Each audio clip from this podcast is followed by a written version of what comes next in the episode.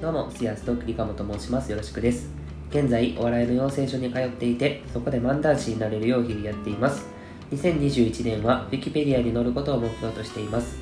この放送では、また何者でもない人間が、どのようにお笑い芸人になっていくのか、その物語をお届けいたします。今日のメモなんですけど、ファクトが、VTuber はリアルで会うと、すごくおとなしい性格の方がいるっていう場合とか、えー不登校の子がネットゲーム世界では神と崇められていたりする場合があるっていう話を聞きました。で、えっと、ここで抽象化できるのが、まあ、その第二の人格。リアルの自分と切り離したものになるとすごい能力を発揮する人がいるっていうことです。でまあそれを転用すると、活躍できる人格とか場所っていうのは人それぞれあってまあ、自分がね活躍できる環境を見つけるのが大切だなということです。確かにその普段全然喋らんけどツイッターがクソおもろい人とかおるじゃないですか。そんな感じなのかなと思います。さあ、えっと、今日の本題は時間管理についてです。えっと、今の僕の大体の生活リズムが、えっと、こんな感じなんですけど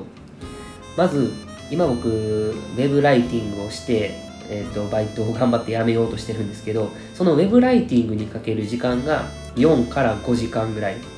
で、えー、とまだバイトを1つだけやっててそのバイトがだいたい準備とか通勤時間含んだら6から6時間半ぐらい。でお笑いネタ作りとか練習にかけるのがだいたい1から2時間。でこのノートとか音声メディア YouTube の更新をするのに1時間から2時間。あと自由時間ですね。基本的にクレヨンしんちゃんを見る時間です。が30分から1時間。で、その他のお時間ですね。おじ その他の時間ですね。え食事とか、まあ、お風呂とかに大体合計1時間ぐらい使ってるかなっていう感じです。えっ、と、で、夜寝るのが大体夜中の1時か2時ぐらいで、朝の7時ぐらいに起きてます。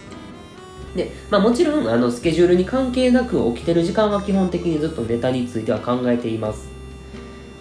っていうところで、まあ、こうやって文字に起こしてみると自分の時間の使い方が分かって結構おすすめだなと思いました。まあ、初めてやったんですけど、あんま当てになるか分かんないおすすめですよね。だから、まあ、でも結構いいなって感じです。で、改めて思ったのが、お笑いの時間が少なすぎるっていうことです。やっぱり芸人というこの極めて厳しい世界を選んだのにちょっとひどいなって思いました。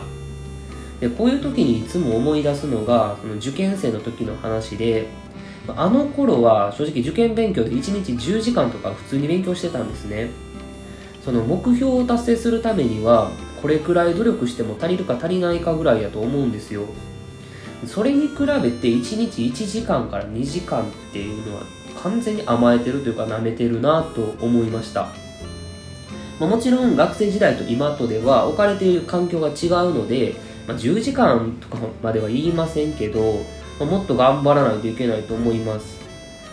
でえっ、と時間を確保じゃあどうやってすればいいのかって話なんですけどそのまずお笑いの時間がなんで短くなってるのかっていうところで理由がまあ、夜にお笑いの時間を持ってきてるっていうところだと思います。だいたい11時から12時頃夜のにお笑いの時間、まあ、ネタ作ったりっていう感じですね。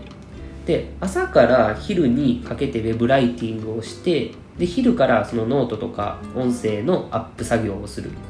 で、夕方からバイトに行って、で、それで帰ってきてからお笑いについてやるっていう感じのサイクルなんですよ。そこで、僕の家はあの絶望的に壁が薄いんですね。隣の人のしゃっくりとかもう余裕で聞こえるんですよ。っていうことはもうその逆もしかりでネタを書くのは家でできてもネタの練習は絶対家でできないんですよ。少なくとも夜は100%できないんですね。でもそれやのにお笑いのことを夜にしようとしてるのが間違っていてできることが限られてしまうしまっているっていうのが今の状況なんですよ。ということでお笑いの時間をお昼に持ってこようかなと思いました。で夜にでもできることは夜にするっていう感じで。でお笑いの時間を増やす分、まあ、何かの時間を減らさないといけないということなので